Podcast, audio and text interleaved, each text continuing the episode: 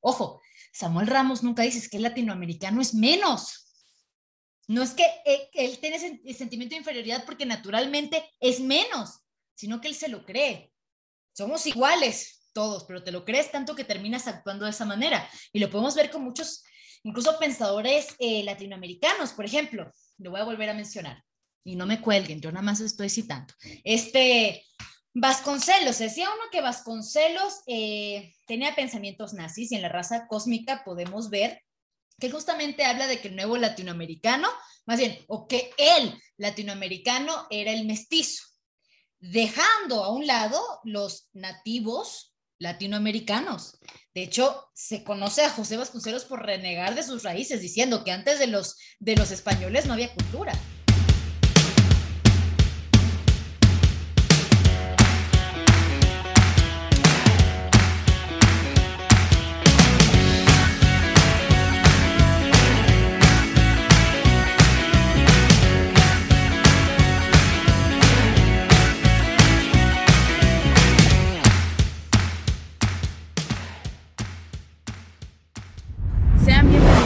Bienvenidos una vez más a un nuevo episodio en Kairos Podcast, donde hablamos de filosofía y otras cosas. El día de hoy es especial. Otra vez nos ven a las tres juntas. Aparte de ser un episodio mixto, estamos celebrando el 50, el número 50 de los episodios en el canal. ¡Woo! Entonces, pues aquí nos van a ver. Yo soy Bren. Bueno, primero me presento a Michelle, Aranza y a quien está hablando, que soy Prenda. Entonces, pues el día de hoy vamos a traerles otro tema muy interesante. Estábamos reflexionando antes de iniciar con la grabación de este video de que íbamos a hacer un recorrido histórico por la filosofía, pero nos dimos cuenta de que no hemos tocado el tema de la filosofía en América Latina.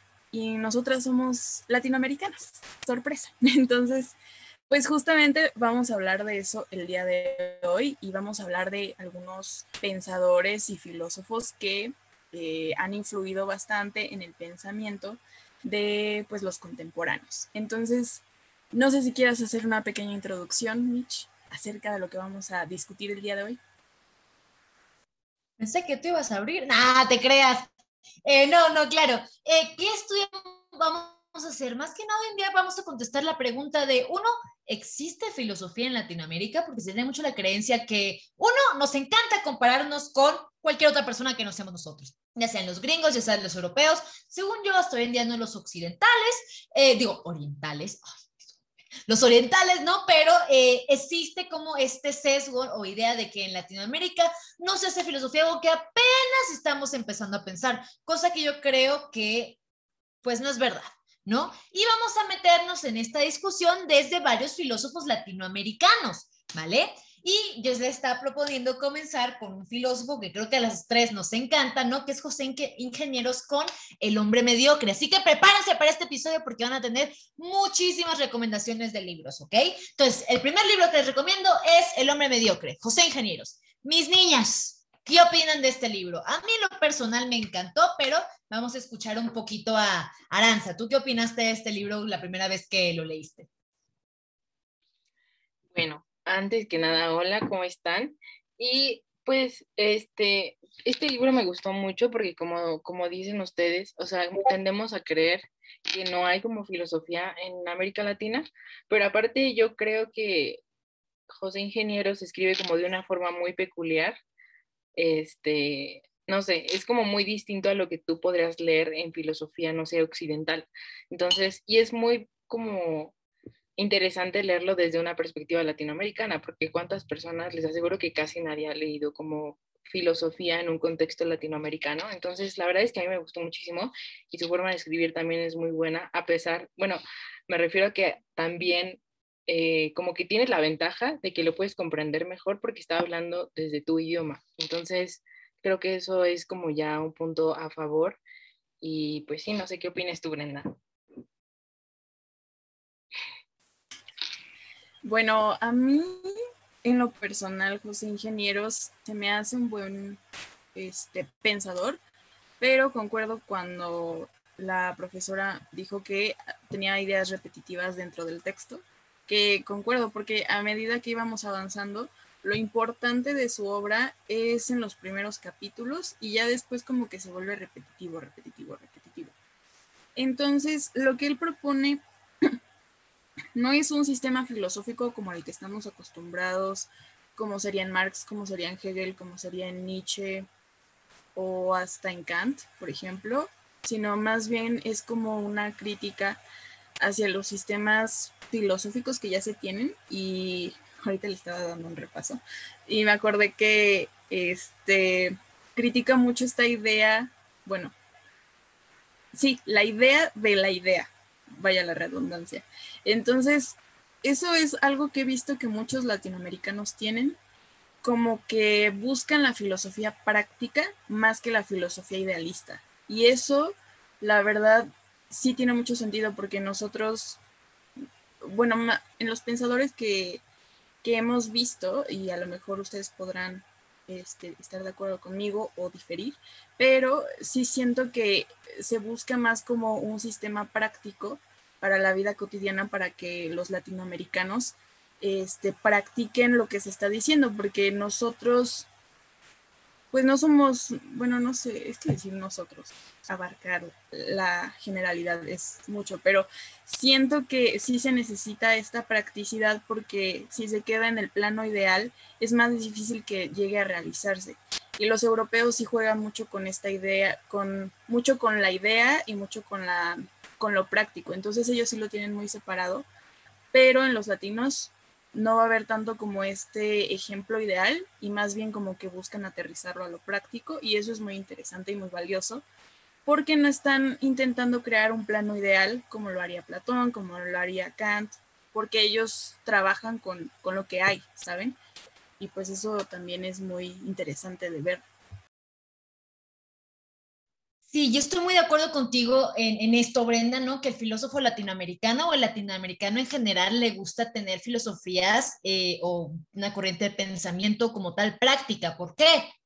Pues porque el latinoamericano quiere arreglar sus problemas, de verdad. Y eso es algo que creo que es algo que, que cada vez que leemos a un filósofo latinoamericano, nos podemos dar cuenta de que, quiere resolver un problema ¿no? que está pasando en Latinoamérica en general. Uno se lee El hombre mediocre, José Ingenieros, contexto, José Ingenieros es argentino.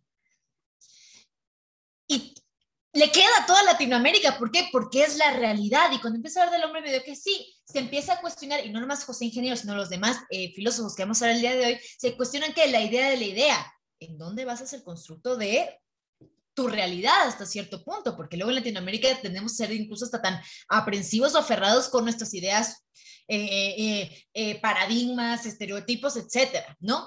Y justamente eso es lo que él quiere romper cuando empieza a hablar del hombre mediocre. Y cuando empieza a hablar del hombre mediocre, no empieza con el hombre mediocre, justamente empieza con el hombre idealista. Pues no idealista desde un punto de vista negativo, ¿no? Como, ay, este, este filósofo o, este, esta persona que nada más se queda en el mundo especulativo, sino aquella persona que aterriza. Y cuando empieza a hablar del hombre ideal, porque hay dos tipos de, del hombre idealista. Está tanto el estoico como está el romántico.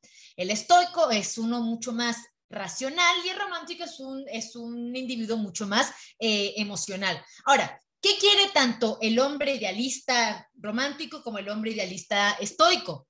En primer lugar, cambiar la realidad, ver la realidad. ¿no? Se habla de que está en un pedestal eh, eh, moral y ético. ¿Por qué? Porque también es una persona educada, ¿no?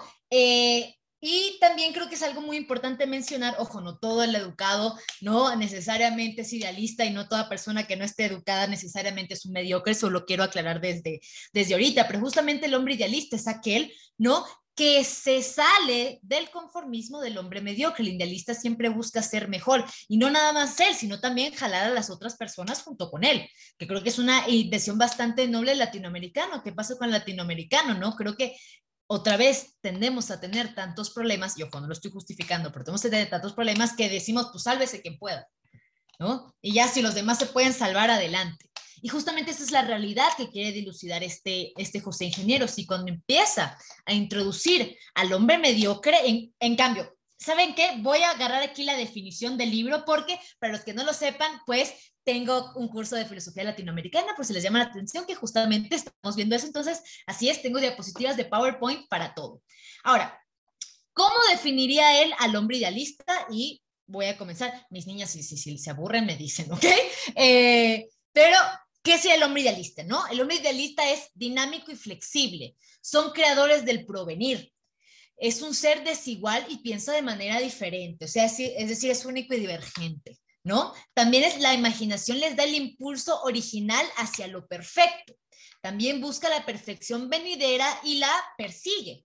Hace posible el progreso. Los idealistas provienen de la juventud y toda juventud es inquieta. Sin embargo, hay idealistas adultos que conservan la jovialidad.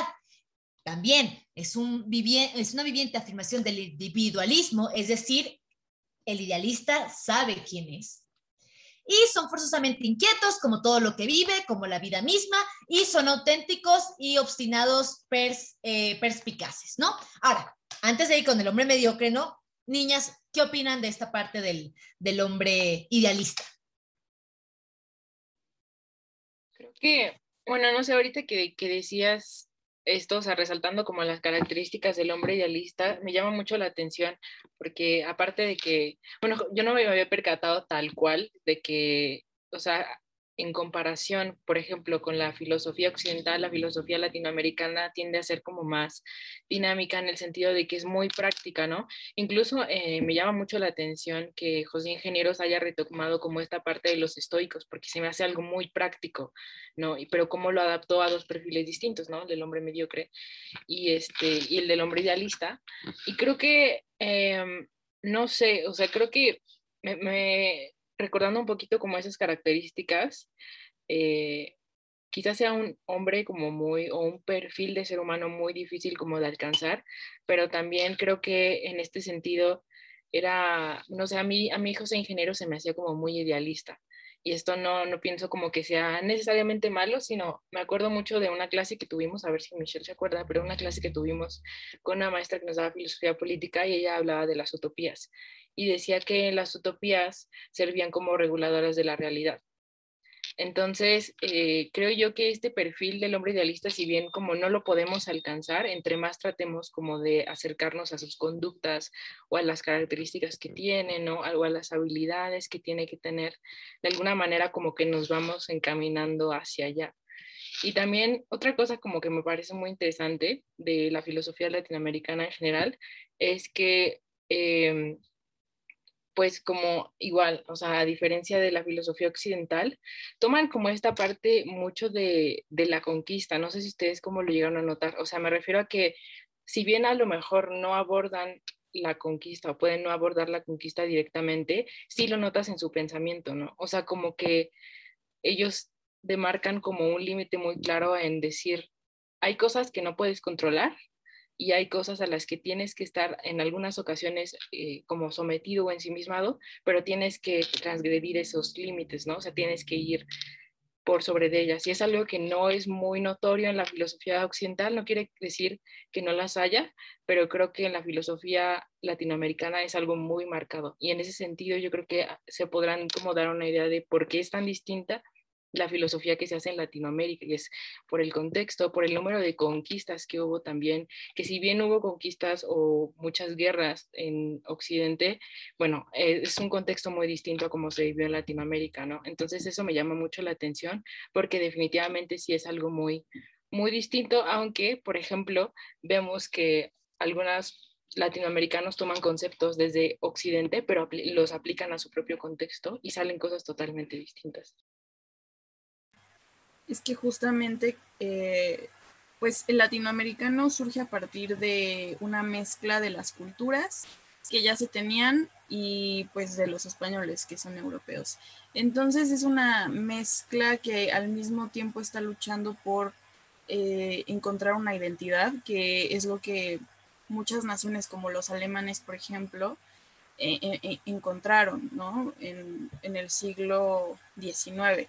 Y por ejemplo, nosotros, a pesar de que ya estamos conformados como naciones, no, todavía nos falta como encontrar ese sentido identitario cultural, porque nosotros abarcamos una multiculturalidad muy extensa y también tenemos pues a, mucha gente dentro de los territorios, por ejemplo, hablando de México, es, es mucha gente la que vive aquí y pues me imagino que también abarcan lugares como Argentina, como Chile, como Brasil, como Perú, este, Venezuela, por ejemplo, hay, hay mucho de esto de que viene desde la conquista. Y también concuerdo con ustedes cuando hablan acerca de, del, idealismo que, que, percibe ingenieros o que, que, llama mucho la atención de ingenieros, porque es algo que yo también he notado mucho en, en estos pensadores latinoamericanos, que buscan como el, el, por ejemplo, en Nietzsche podemos ver al superhombre, pero en estos pensadores podemos ver que ellos también buscan un modelo de hombre latinoamericano, pero que sea como más, como que no aceptan la realidad de que, de que el latinoamericano tenga estos defectos que a lo mejor a ellos les resuenan mucho con, con el europeo. Siento que también por la comparación que se hace con el europeo, dicen, pues nosotros estamos mal porque siempre hemos sido considerados como los países en vías de desarrollo.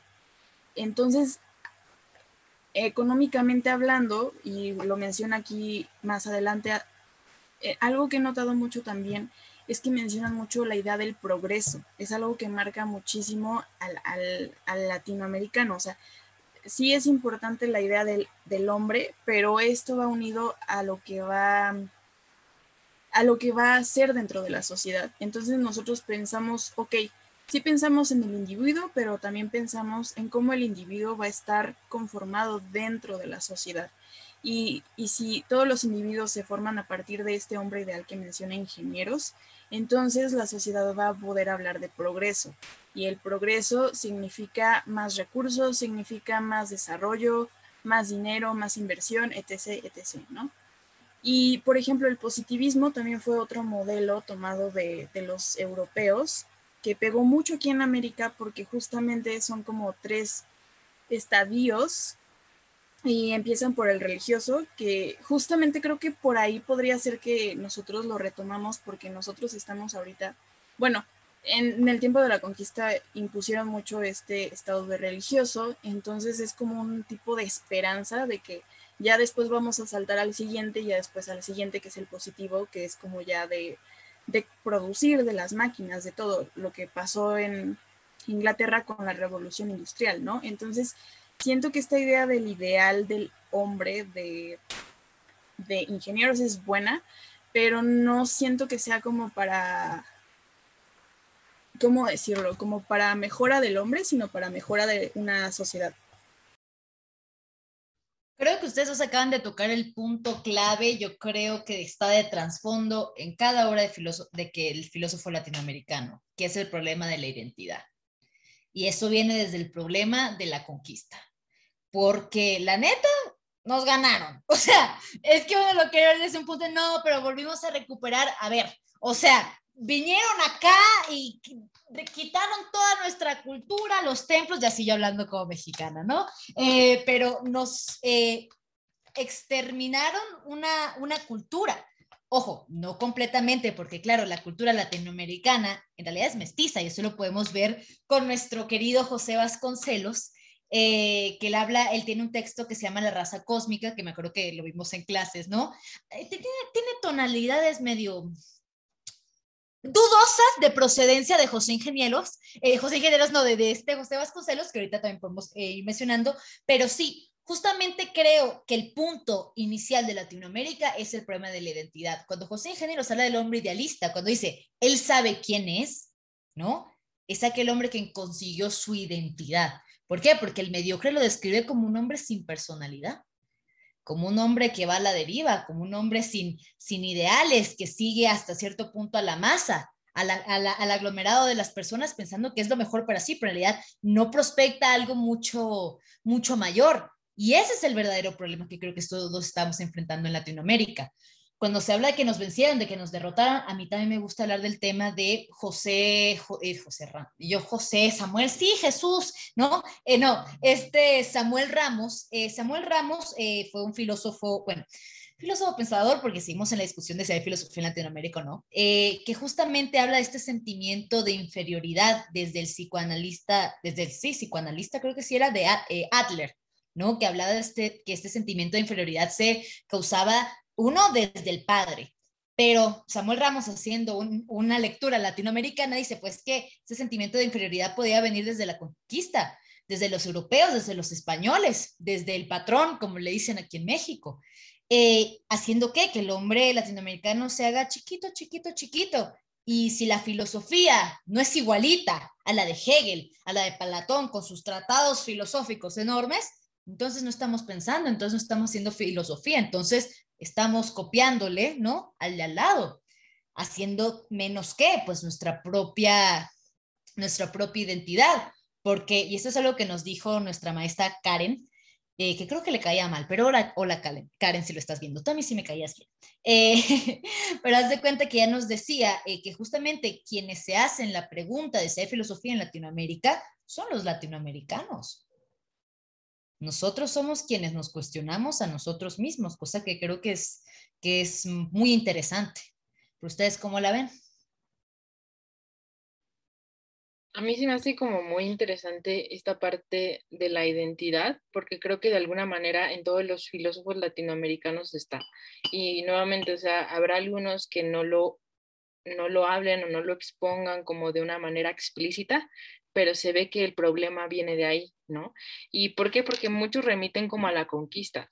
Y yo me, yo me quedo mucho con esta parte de, de, yo sé que a Brenda no le cae bien Octavio Paz, pero a mí Octavio Paz me abrió los ojos como en muchas cosas, eh, sobre todo porque muchas veces como que no te metes, no sé, es raro, ¿no? No sé si a ustedes les llegó a pasar, pero yo estaba muy metida, incluso como a principios de la carrera, en filosofía occidental y que Platón y Sócrates, sí, te lo sabes así, o sea, es como tu prioridad. Y luego llegas a filosofía en América Latina y te das cuenta que no has leído nada, o sea, ningún filósofo, eh, o sea, en sí, de, de, América Latina, por lo menos los has leído, pero no has estado consciente de que lo que estás leyendo es filosofía. Y eso es como muy duro porque pues se trata como del lugar donde vives, ¿no? Se trata de con lo que estás más en contacto. Y esto que dice eh, Michelle, que nos recalcó nuestra maestra en esos semestres, que nos dijo que en realidad el único que se cuestionaba si había filosofía en América Latina era el mexicano, es completamente cierto. Y creo que eh, de ahí también este, eh, surge como un poco este interés que tuvieron a mí se me hace impresionante como en lo que decía Brenda del positivismo. Sí, lo dije mal. Dije... no, a ver, espera. Ah, es que había dicho filósofo latinoamericano o algo así, ¿no? Bueno, no. No, dijiste, bueno, que quien se pregunte si hay filosofía en Latinoamérica es el mexicano. Y te dije, no manches, no todos somos mexicanos. ah, no, entonces fue error. Latinoamericano. Los latinoamericanos en general, ¿cierto? Este, ¿qué más iba a decir? Ah, y creo que, o sea, a mí se me hace como muy impresionante y, por eso no se me hace casualidad que en, en, el positivismo y con todas estas figuras como muy importantes, como Samuel Ramos, Alfonso Reyes, hayan abordado muchísimo desde el psicoanálisis, cosa que no quiere decir que en Occidente no lo hayan hecho, pero es muy interesante cómo tratan de empalmar la filosofía con el psicoanálisis y dan perfiles muy específicos, o sea, perfiles psicológicos de estos seres humanos ideales, como decía Brenda, a los que tenemos que supuestamente alcanzar. Y eso se me hace como una labor muy muy importante porque no solo te están dando todo el contexto filosófico y te lo están problematizando desde un aspecto histórico, que es algo también como en común con los, o sea, con los filósofos latinoamericanos, sino que también se esfuerzan por tratar de literalmente dilucidarlo a través de la psicología, ¿no? A través del psicoanálisis. Eso es algo que no lo ves tan común, por lo menos en Occidente.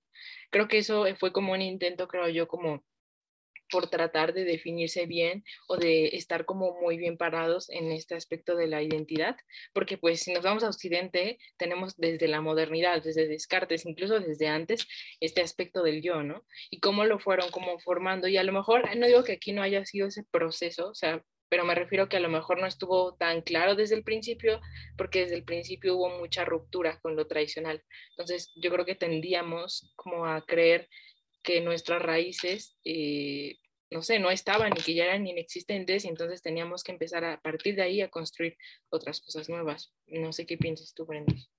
Es que sí siento que el, el mexicano, bueno, por ejemplo, en Octavio Paz no lo critico, este, o sea, el laberinto de la soledad está muy bien escrito. pero siento que habla, sea, por ejemplo, la parte del Pachuco y de los hijos de la Malinche es muy buena, o cuando habla de las groserías que tenemos, ese, ese análisis de por qué decimos chinga tu madre o, o la madre, la madre, la madre, o sea, ya saben, es, es muy fuerte porque analiza, analiza las groserías que tenemos en Latinoamérica. nos van a cancelar.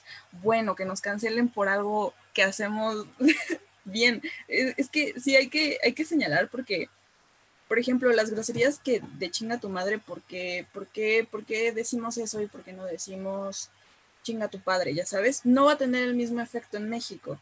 Digo, en Latinoamérica, hablando, ¿no? O sea, hay, hay muchas referencias a, la, a la maternidad y a la figura de la madre dentro de México, que a lo mejor en Europa no hay. O sea, en, México luego he visto que sí hablan mucho de, del matriarcado, ya saben, de que a lo mejor la mujer no es la que sale, por ejemplo, en los años 50 no era la que salía a buscar como el trabajo, pero era la que este, regía dentro de su casa.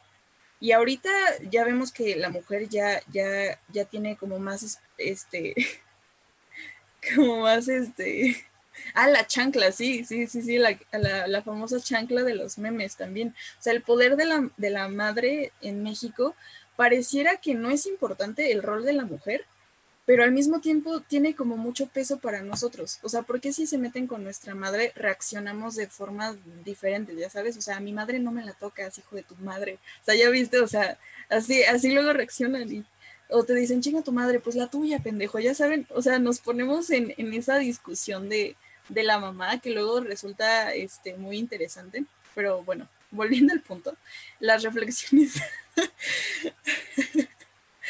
las reflexiones que hace Octavio Paz a veces son acertadas, a veces no. Em, desde mi punto de vista, a lo mejor me, me digan otra cosa. Pero este, sí siento que el, filósofo latinoamericano hace como mucho esa labor de intentar como conciliar la realidad este, intentar también en esa búsqueda de identidad, como analizarlo desde el psicoanálisis, que es súper interesante desde la psicología, o sea, desde el momento en el que empieza Samuel Ramos como a hacer esta discusión, este, es muy interesante porque realmente todavía hasta la fecha, por ejemplo, mucha gente se sorprendió con, con lo de nuestro presidente, de que quiso pedirles una bueno, les mandó una carta a España y mucha gente no podrá estar de acuerdo, dirá, ay, qué tontería, o sea, dedícate a hacer cosas por el país, ¿no? Y, pero otra gente dijo, pues sí, nos deben una disculpa, ya saben, entonces, no, o sea, no, no quiero que me digan. Luego, luego les, es que es complicado, no, no soy AMLO, no soy, no soy fan de ningún político, pero, o sea, luego entiendo por qué hacen esas cosas. Ya nos quema. El punto es aquí, con la carta, esto lo corta Feranza. El punto es que cuando hace la carta a España, nuestro, nuestro presidente, este, mucha gente se dividió. Pero el punto es que justamente por qué sacar ese tema de la conquista si ya tiene como mucho tiempo pues es porque todavía nosotros dentro de nuestra identidad cultural que todavía no está definida, creíamos que sí estaba definida, pero ahorita no. Entonces, pues justamente estamos buscando cómo resolver estos temas y también tenemos que pensar en la economía, también tenemos que pensar en muchas cosas, ya saben, o sea, estamos estamos viviendo, por así decirlo, pero no tuvimos un comienzo como lo tuvo a lo mejor Estados Unidos, que también es otro tema interesante porque si comparamos ambas sociedades como los, este, voy a decir gringos para no decir americanos, porque todos somos americanos en el continente, entonces gringos sin despectivo, pero ok. Entonces ellos, este, y hay un libro, no, no sé si es de Walter Benjamin, no sé si ustedes lo, lo leyeron en Filosofía de la Economía, pero hacen una, no sé, no sé si Benjamin hace una comparación entre los sistemas anglosajones y los españoles, de que por qué, por qué ciertas economías funcionaron mejor como las de los gringos y la de los latinoamericanos. Y, y pues sí, sí llama mucho la atención, ¿no? De, de, cómo esa economía sí funcionó aquí en América y por qué la de los latinoamericanos como que todavía no ha despegado, pero siento que nosotros, aparte de mezclar como la identidad, la mezclamos con la idea del progreso y la mezclamos con la idea de la economía, o sea, como que tenemos todo junto, como que nosotros englobamos mucho esa parte y como que los gringos saben separar bien de estos son negocios y este otro lado son como la identidad cultural que tenemos, ¿ya saben? Bueno, creo que se mencionaron muchas cosas. En primer lugar, eh, retomo el punto de, de Aranza con lo de Samuel Ramos y, o sea, dimensionen este pedo, ¿no? Por primera vez en la historia de Latinoamérica, Samuel Ramos quiso hacer un estudio psicoanalista de toda una cultura toda una cultura, cosa que no se había hecho antes y en realidad se aplicaba para cada caso.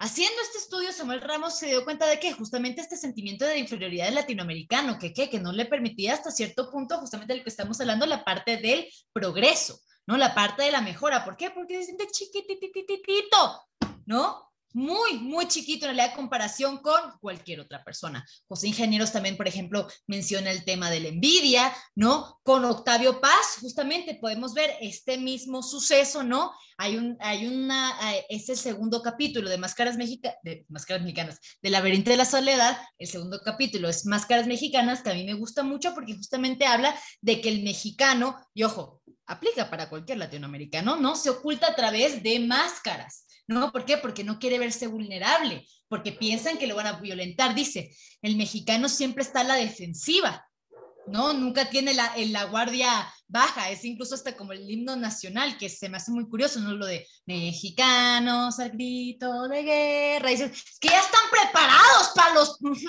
¿no? Y dices, no, espera, ¿no? Entonces, ya aquí vemos que tenemos una predisposición, ah, pero a ver, porque siempre estás con ganas de pelear, tal vez porque piensas que estás en una situación, ¿no?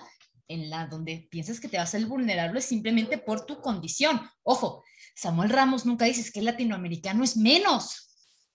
No es que eh, él tiene ese sentimiento de inferioridad porque naturalmente es menos, sino que él se lo cree.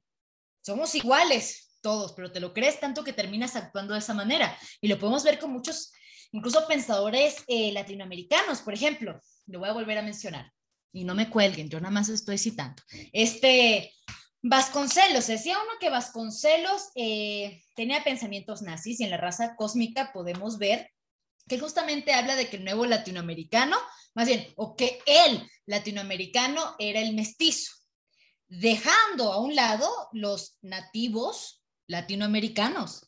De hecho, se conoce a José Vasconcelos por renegar de sus raíces, diciendo que antes de los, de los españoles no había cultura.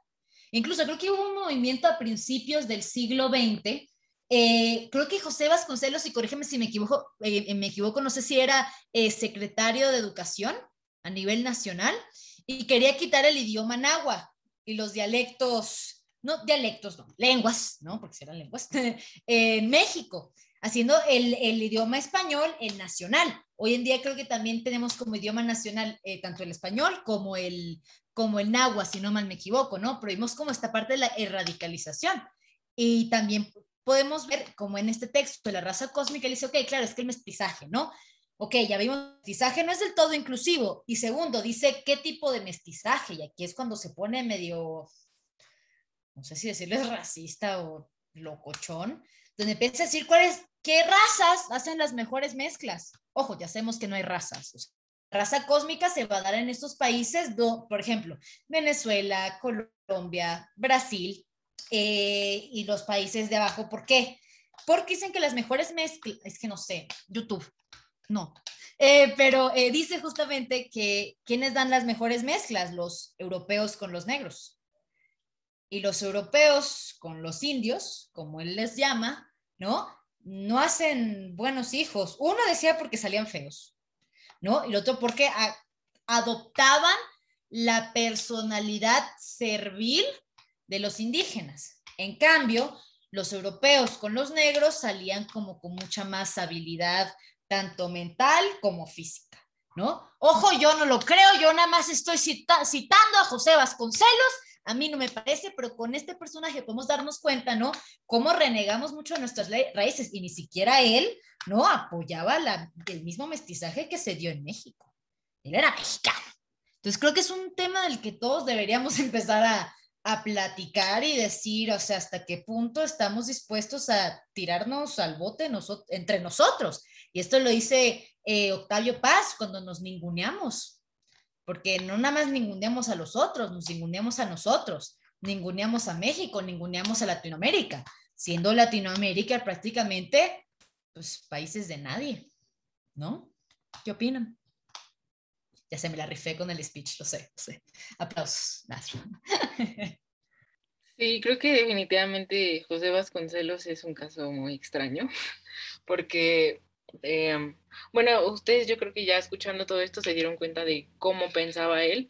Yo pienso que, bueno, él hablaba, justo lo decía Michelle, ¿no? O sea, como esta parte de la raza cósmica y de cómo en un futuro se iba formando la raza cósmica y que iba a ser superior no sé, o sea, algo muy extraño, pero, o sea, te das cuenta que, bueno, yo lo percibí así en ese momento, que era como que tenía ideas ahí como medio místicas, o sea, como que no eran, no estaban como muy asentadas en la realidad.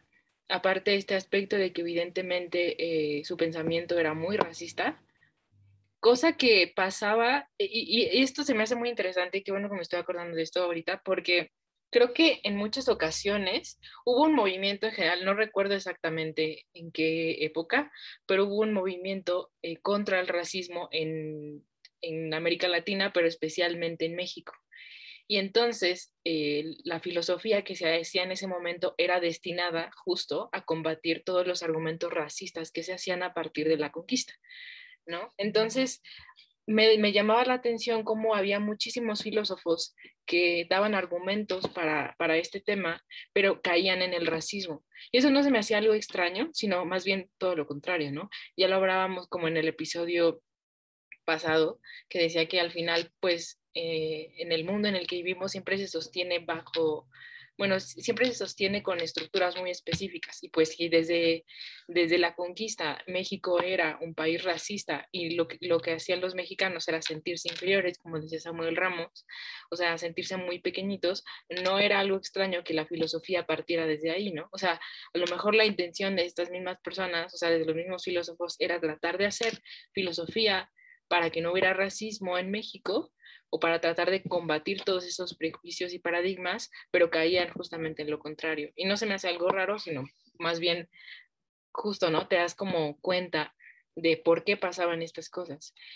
Eh, y bueno, aparte también el pensamiento en general de, José Vasconcelos, aparte de que era racista, eh, como dije ya, era, era muy místico y provenía justamente de esta perspectiva, ¿no? De tratar de, hacer como un argumento en donde su filosofía no era racista y caía como en todo lo contrario, ¿no? Entonces se me hacía algo muy curioso eso.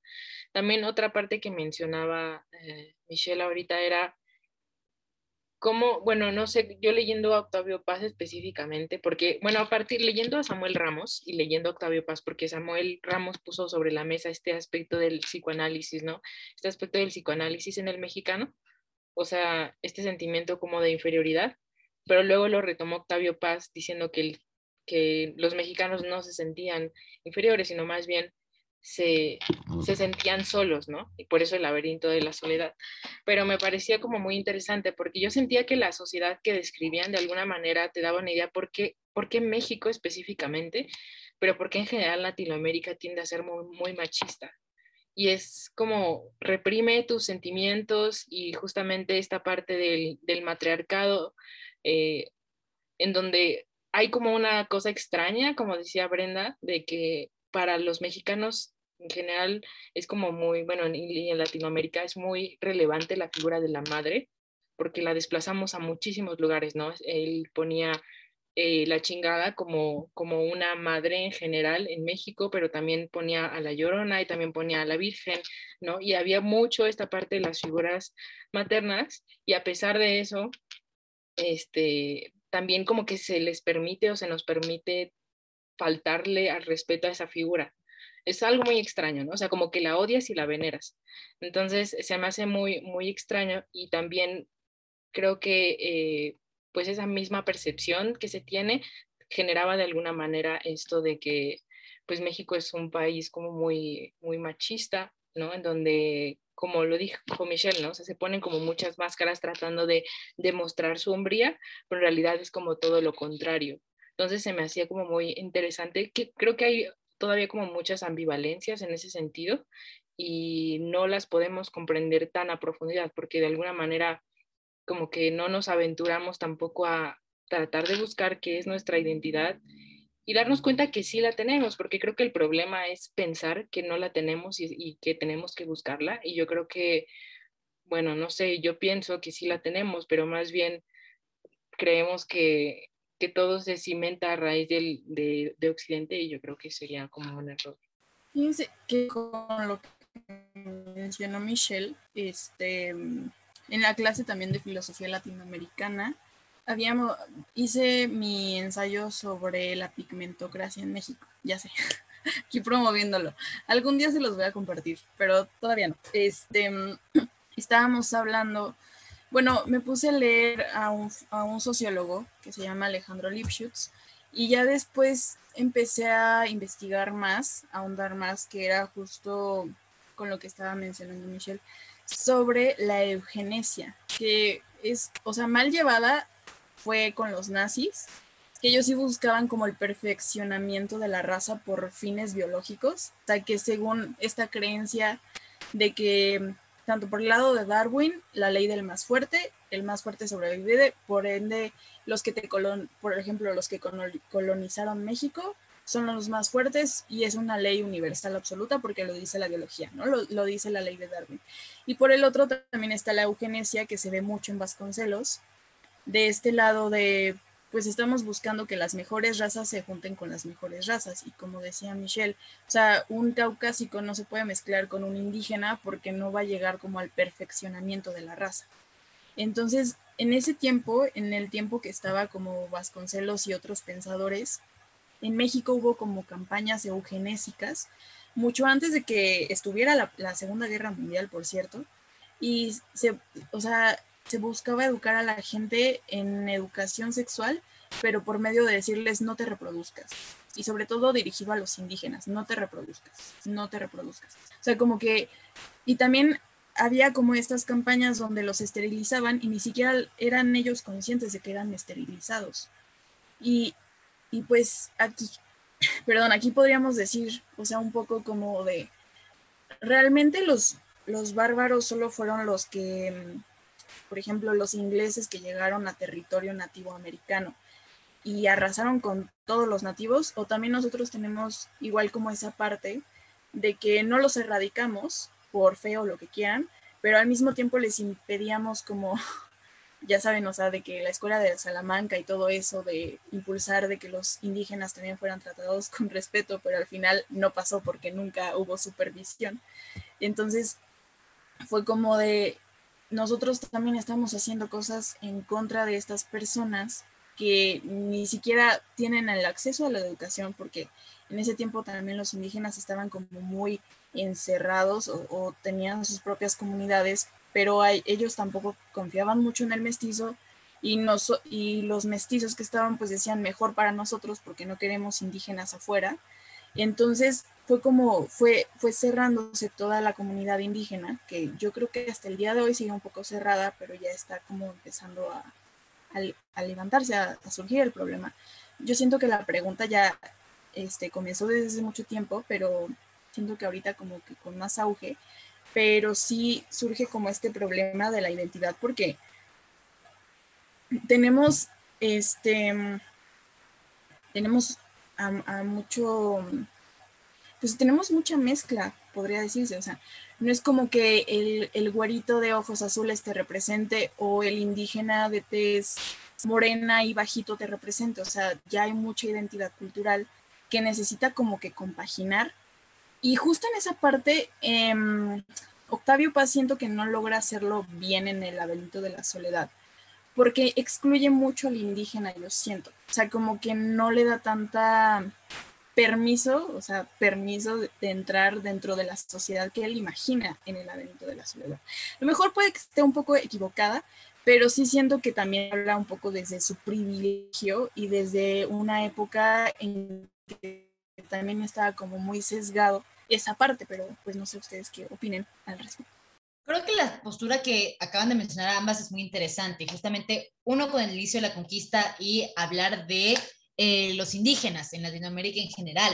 Una de las preguntas que se hicieron los primeros españoles era, ¿los indígenas tienen alma? O sea, de, ¿lo puedo reconocer como un ser humano con pensamientos, sentimientos, vida, cultura, tradición, historia? Y de, mira, el hecho de siquiera plantearnos esa pregunta se me hace horrible. No estoy dando por supuesto de que la otra persona, pues, en primer lugar, es una persona. Y esto también lo podemos ver en un texto que ahorita van a ver porque lo menciono, se llama Pedagogía del Oprimido, de Paulo Freire. Paulo Freire es un pedagogo, educador, eh, también filósofo y pensador, eh, latinoamericano, que habla de la pedagogía del oprimido donde en Latinoamérica ya no se habla de indígenas, de criollos, de negros, de mulatos, ¿no? Eh, desde la época de la conquista. Yo no me refiero a las personas de esta manera, que quede claro, ¿no? Eh, habla justamente de que ya se habla de dos bandos, el oprimido y el que oprime, el de izquierda y el de derecha. Hoy en día puede ser el fifi y el chairo, el white chican y el, y el naco, como le dicen, ¿no? O el chaca o el chacalishus, que también hay varios, ¿no? Entonces, no es broma. Ya, perdón, tengo una fijación con los chacalillos, lo lamento, ya, lo descubro.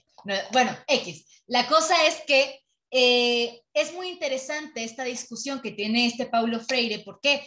Porque habla justamente que en Latinoamérica los, los opresores deshumanizan a tal punto a los oprimidos, ¿no? Que no los pueden reconocer. Sin en cambio, explica la violencia en Latinoamérica, de que también los oprimidos están hasta la madre de ser oprimidos, ¿no? Y se cansan.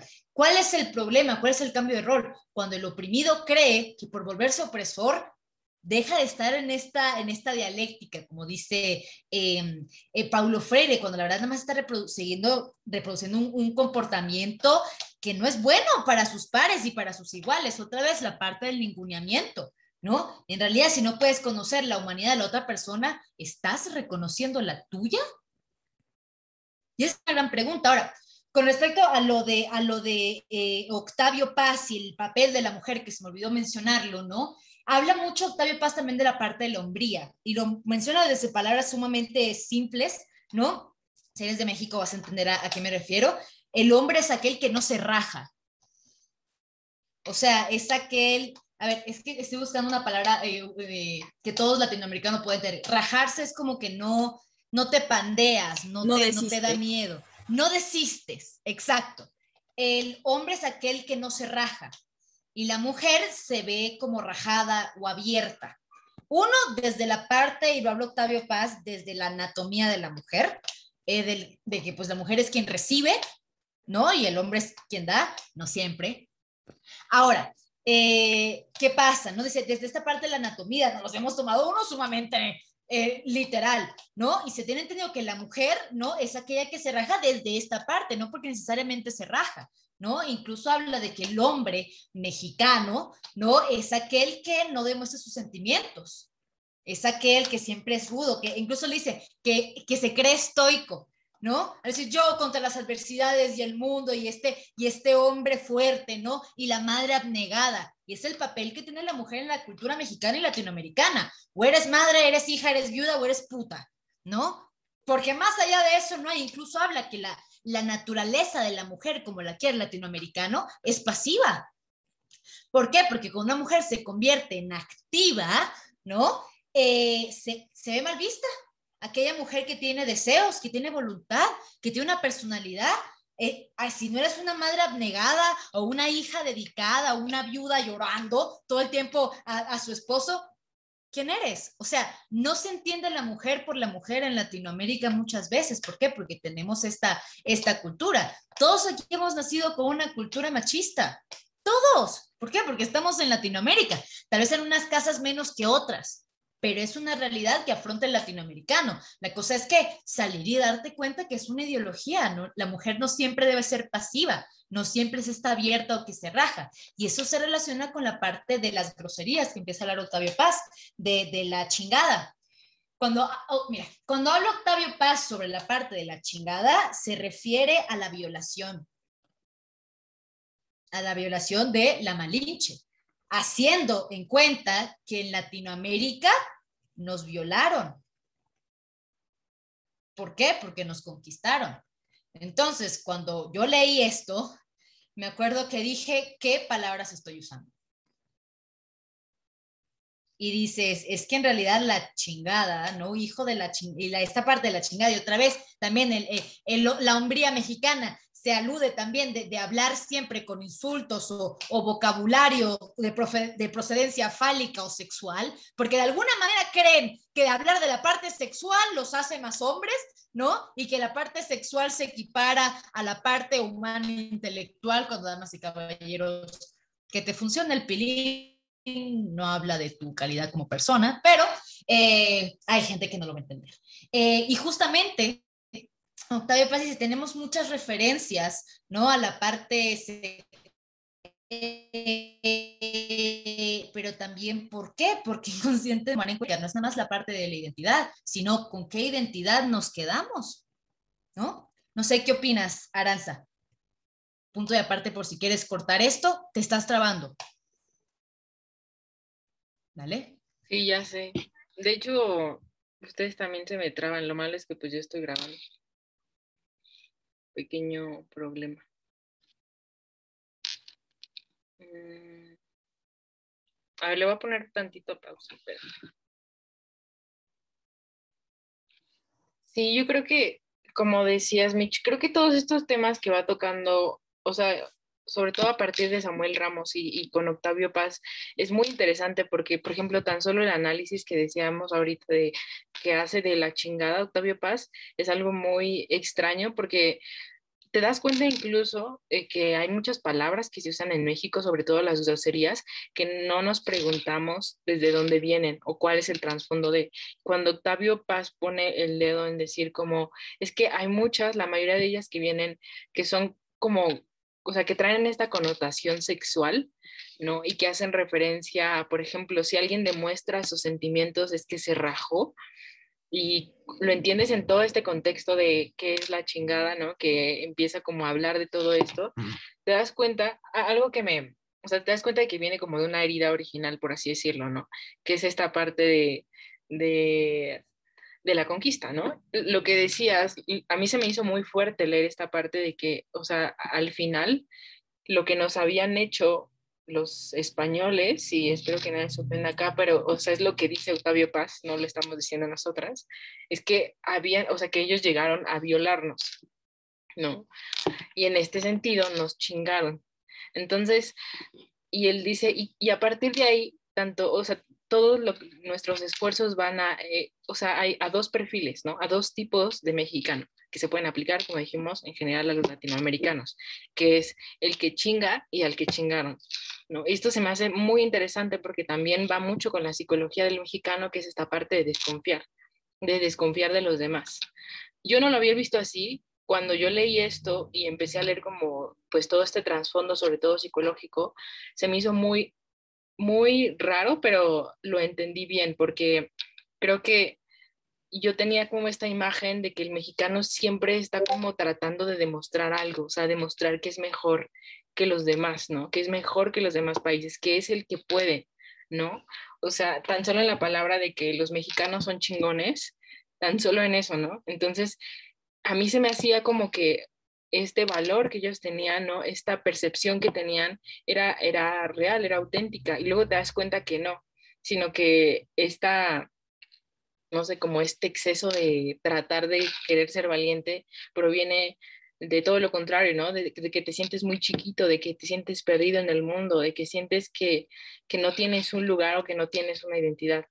Entonces se me hace eso como muy, muy peculiar. Em, porque creo que otra vez, ¿no? Remite como todo a este problema de la, de la identidad.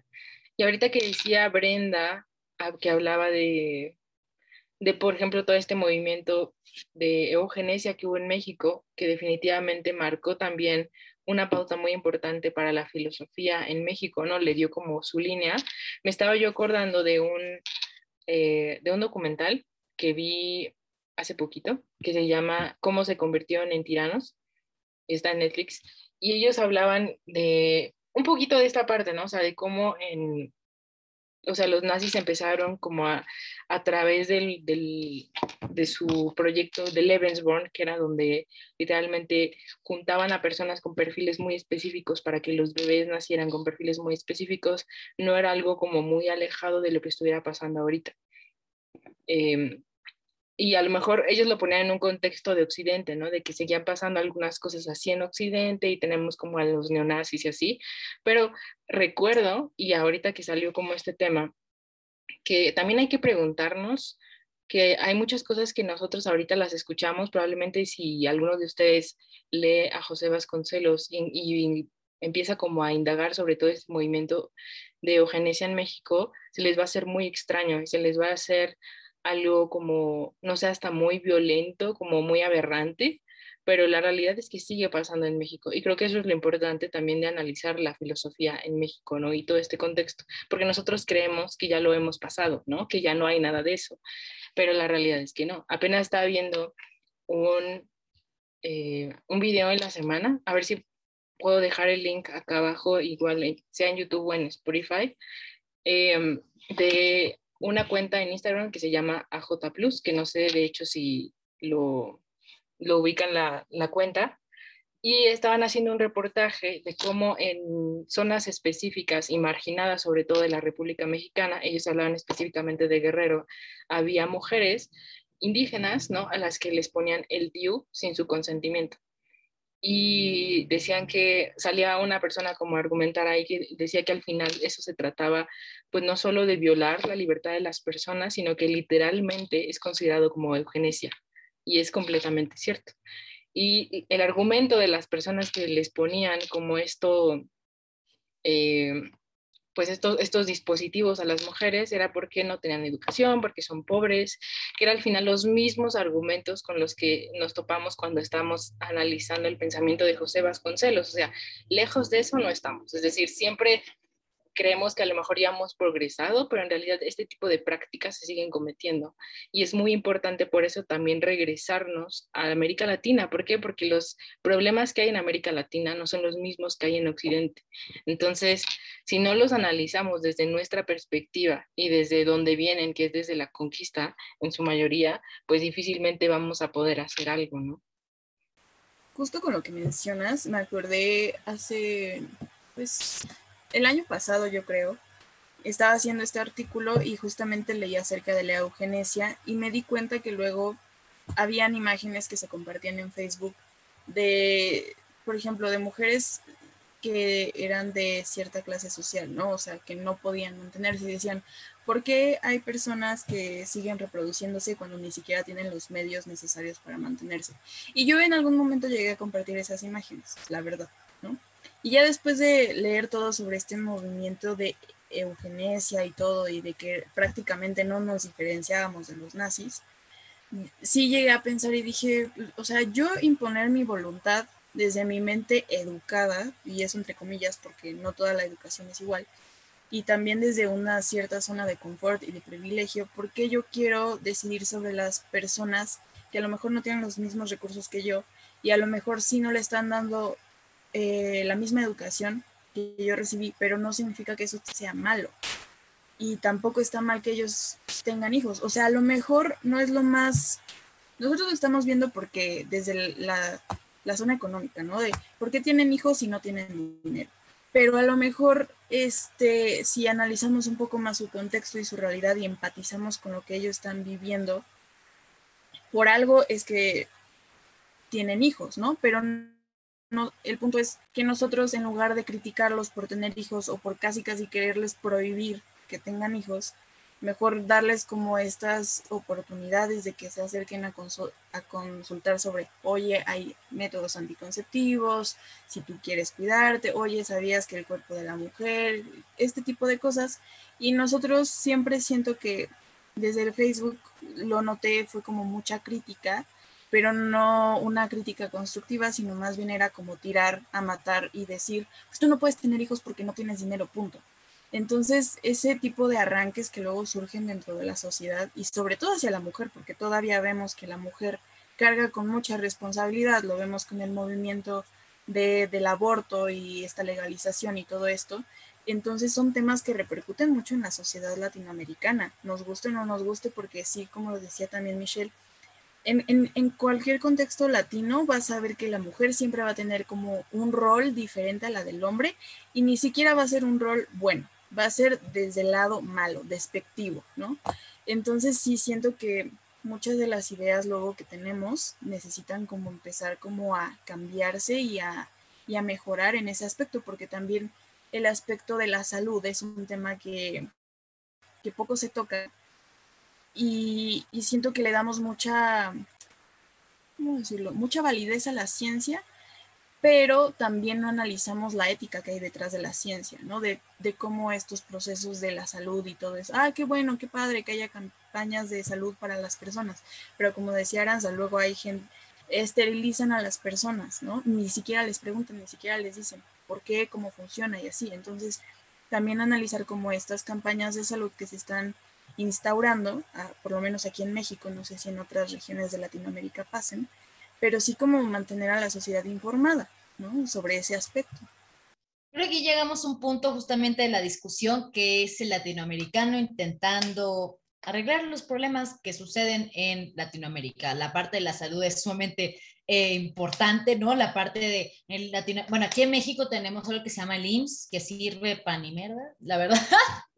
que, es, que son pues, hospitales de, eh, públicos, ¿no? Que en realidad, pues, luego ni tienen anestesia, luego ni siquiera tienen papel de baño, ¿no? En, los mismos eh, hospitales, ¿no? Cosa que es bastante, bastante triste. Y eso creo que es lo, principal que, que, busca el latinoamericano, contestar a los problemas de su época, analizarlos y sobre todo, eh, ¿cómo se dice? Resolverlos. ¿No? Es muy fácil otra vez ponernos de su pedestal moral y decir los pobres no deberían tener bebés, pero la neta, ¿quién eres tú?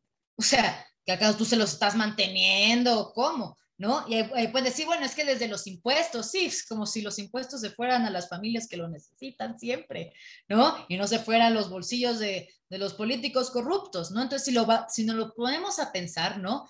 Uh, siento que a ese latinoamericano le gusta mucho denunciar eh, buscar culpables y a la hora de hacer algo, ay, no sé, ay, no, es que estamos, ay, es que no puedo hacer nada, es que mira, mi vida es tan difícil. Y, o sea, la verdad es que sí, tu vida puede ser sumamente difícil, ¿no? Eh, y no niego otro tipo de realidades. Otra vez, yo no puedo hablar de una realidad que yo no conozca, como dijo Brenda, yo no tengo la educación de esas personas, ¿no? Yo no tengo la vida, el contexto. Ya, la verdad, yo no puedo hablar de eso. Que estaría bien hablar de planeación familiar antes de tener bebés, sí. Estaría, estaría bien quitar el tabú de la sexualidad en Latinoamérica. Uh, también creo que bajaría muchísimo, ¿no? Los índices de, de embarazo, ¿no? Y también la parte de la, la, idea de que mucha gente en Latinoamérica, y no solamente esto, el otro día vi, un documental que se me hizo muy interesante, ¿no? Que le preguntaron a, a personas de bajos recursos, oye, ¿y qué opinas de los hijos? ¿no? Y él dice, pues es que la verdad me dan fuerzas para seguir trabajando y me dan fuerzas para querer ser una mejor persona y aspirar a más y me han enseñado cosas nuevas. Entonces, no necesariamente un niño, ¿no? En, clase baja se ve como, como literal un parásito social, porque estamos viendo esas personas, otra vez, es la pregunta, ¿tienen alma? Sí, como sus padres también lo tienen. Y creo que es una parte de humanización y empatía que le puede faltar a muchos latinoamericanos luego. ¿Por qué? Porque nos gusta encerrarnos en nuestra burbuja, no nos gusta ver a veces la, la realidad, pero nos encanta compararnos con todo el mundo. Y mientras más cercanos estemos a Europa, mejor. Y mientras más cercano, y mientras más europeo te veas la parte de, de, ¿cómo se dice?, de la pigmentocracia, ¿no? Mientras más cercano a un europeo te veas, de seguro chambeas mejor. No necesariamente, o sea, no necesariamente, ¿no? La parte también de la meritocracia, si ustedes lo quieren ver así. Entonces sí creo que en Latinoamérica nos topamos con problemas todo el tiempo. Ojo, la filosofía creo que también puede ser lo que ayudaría mucho al latinoamericano, ¿no? Y es difícil a veces hacer filosofía desde un ámbito así donde literal las humanidades se tiran a un lado, no, no creo que sea fácil, pero tampoco creo que sea imposible. Cuando se habla de hacer filosofía en Latinoamérica, que ya si quieren contestar la, la pregunta con lo que hablamos, yo creo que sí. El problema es que no se hace la filosofía que conocemos del occidente. Ojo, no porque no se haga, sí también se hace, ¿no? ¿Por qué? Porque tenemos la idea de que la filosofía es otra vez los tratados larguísimos de Platón, no todo un sistema filosófico de Hegel. A ver, en Latinoamérica podemos hacer filosofía desde la poesía, desde la literatura, desde los cuentos infantiles, ¿no? Desde la misma, desde la misma música podemos hacer filosofía desde un podcast, ¿no? Se puede hacer filosofía si lo crea desde artículos, desde ensayos, papers, claro que se puede hacer filosofía. Pero otra vez, si creemos que un filósofo nada más es aquel que tiene toda una enciclopedia de sí mismo, ¿no? Ahí estamos muy mal. ¿Por qué? Porque otra vez queremos comparar la manera en la que nosotros pensamos a la manera en cómo piensan los, los europeos o los gringos o los, los asiáticos, ¿no? Más bien, no, los asiáticos no, los, los, de, los, los, los, los orientales. Los orientales, perdón, ¿no? Eh, se tiene que hablar de estos temas. ¿Por qué? Porque en Latinoamérica, otra vez, hablamos desde nuestro contexto, desde nuestra realidad. Cuando ustedes, y espero que lo hagan, se leen algunos de estos autores que hemos mencionado, van a ver que son textos sumamente digeribles. ¿Por qué? Porque te hablan a ti como latinoamericano. Más allá de que te hablen en español, ¿no? Te hablan desde un lenguaje que tú conoces, desde un contexto que tú dices, es que yo ya conozco, por ejemplo, eh, con, con Octavio Paz, yo ya conozco un Pachuco, ¿no? Yo ya conozco a un, machito, ¿no? Ya conozco a alguien que tiene, o simplemente te puedes identificar tú mismo. Ojo, leyendo a veces a los filósofos latinoamericanos te puedes enojar. ¿Por qué? Porque te dan a conocer realidades que no te gustan y ver que tal vez no tienes identidad y ver que te encanta compararte, el típico, o sea, sí, nací acá, pero mis papás son españoles o mis papás o mis abuelitos son franceses, italianos, y, lo, y tú así de, ah, ¿qué me importa tus abuelos? La neta, me van tus abuelos, ¿no? Eh, ¿Por qué dices, sí, soy mexicano? Bueno, yo soy venezolano, sí, soy colombiano, soy peruano. ¿Por qué no? ¿Por qué no otra vez? Le decir, bueno, es que de seguro, como mis abuelos, tengo, tengo tantito, ¿no? Tengo tantito de, de, de, de, europeo, de seguro sí soy mejor.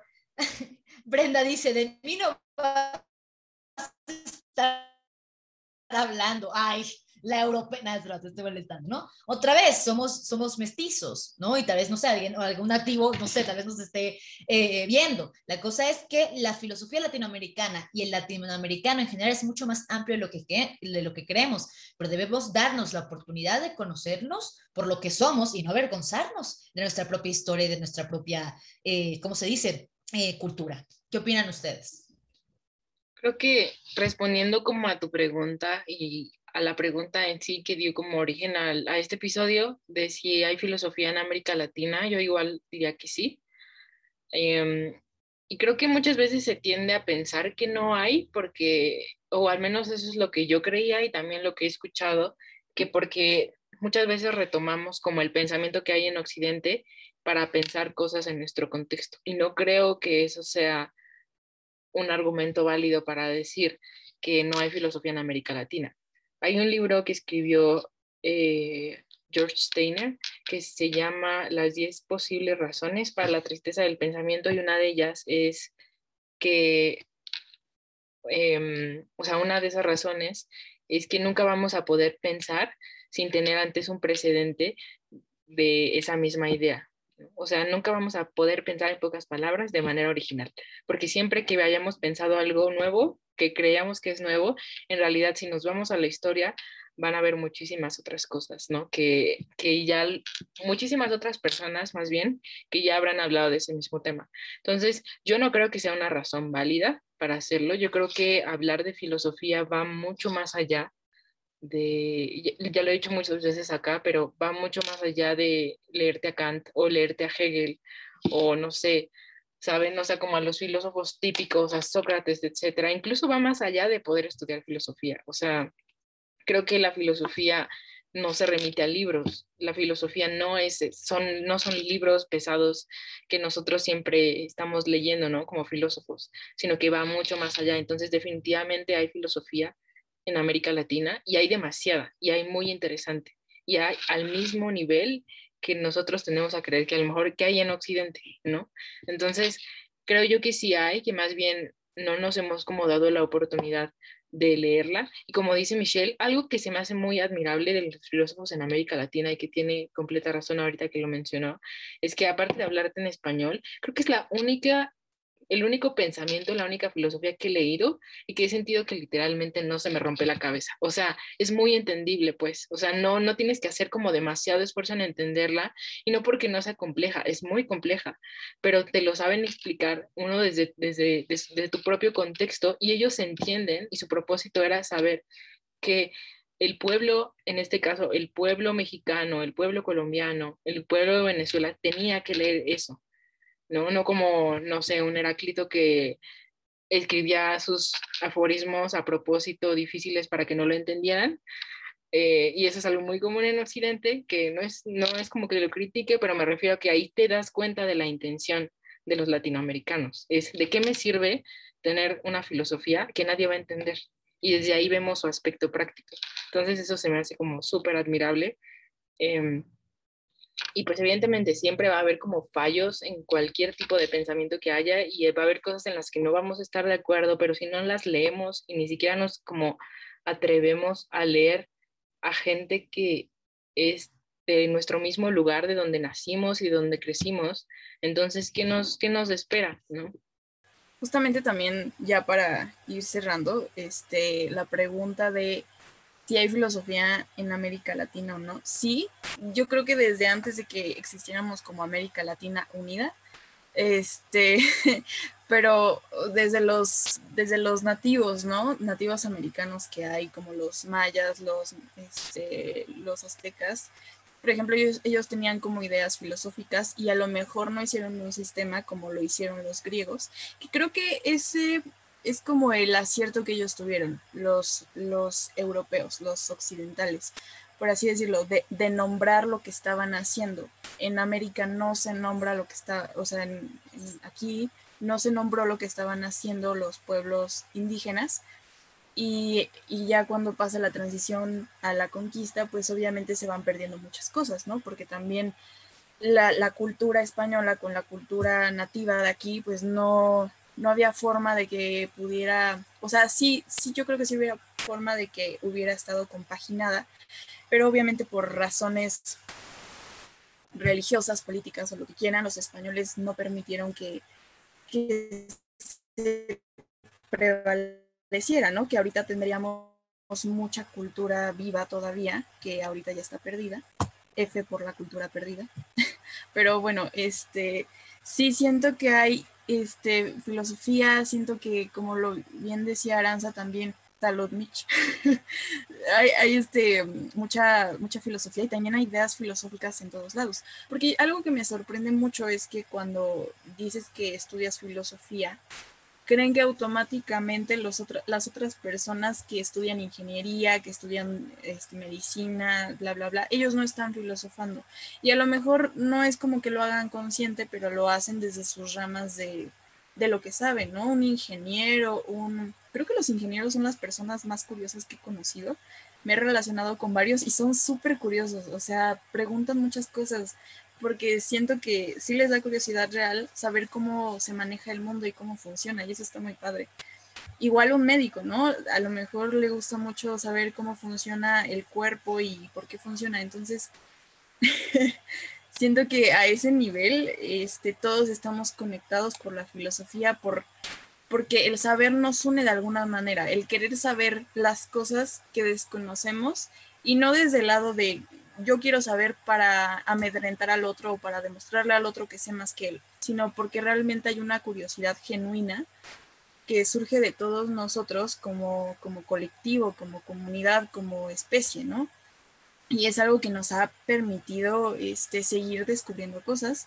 A veces funcionan, a veces no, a veces son buenas, a veces no tanto, pero siento que sí hay como filosofía en América porque pues sí si todos partimos de lo que dicen este Aristóteles, por ejemplo, que somos, no, más bien, no, hay alguien que dice que todos tenemos en común el pensar, entonces obviamente, por lo tanto, el, latinoamericano sí, sí sabe de filosofía y hace filosofía, no del modo tradicional como lo harían pues, los europeos, pero sí los hace desde su, desde su perspectiva. A lo mejor hasta los que dicen que, que, están haciendo sociología o antropología también están haciendo filosofía, nada más que lo integran de diferentes formas. y siento que desde Europa como que está muy como segmentado cada área, ya saben, o sea que si te centras en tal cosa, es filosofía de la economía, filosofía de esto, entonces siento que a veces nosotros como que englobamos muchas cosas para tratar de explicar distintos fenómenos que sí se mezclan, pero sí, sí hay. Muchísimas gracias, Brenda. Muchísimas gracias, Arance. Muchísimas gracias a ustedes, público. Si les gustó el video, del día de hoy. Espero que les haya gustado, que se hayan informado un poquito más de la filosofía latinoamericana y que en serio empiecen a leer de filosofía, ¿no? Tampoco es, es tan espantoso como la gente cree. La verdad creo que un gran acercamiento podría ser los filósofos que acabamos de mencionar. ¿Por qué? Pues porque hablan de nosotros. ¿No? Entonces, muchísimas gracias. Ya saben que nos pueden seguir en nuestras redes sociales. Estamos como kairos.podcast en Instagram, en TikTok y en YouTube también. Eh, y en Spotify, y en Google Podcast, y en Apple Podcast, ¿no? Eh, también me pueden seguir a mí como arroba cafeidos-bajo en Instagram, a Aranza como catarsis filosófica y a Brenda como burdas reflexiones. Así que muchísimas gracias, espero que les haya gustado el episodio de hoy y nos vemos en la próxima. Bye.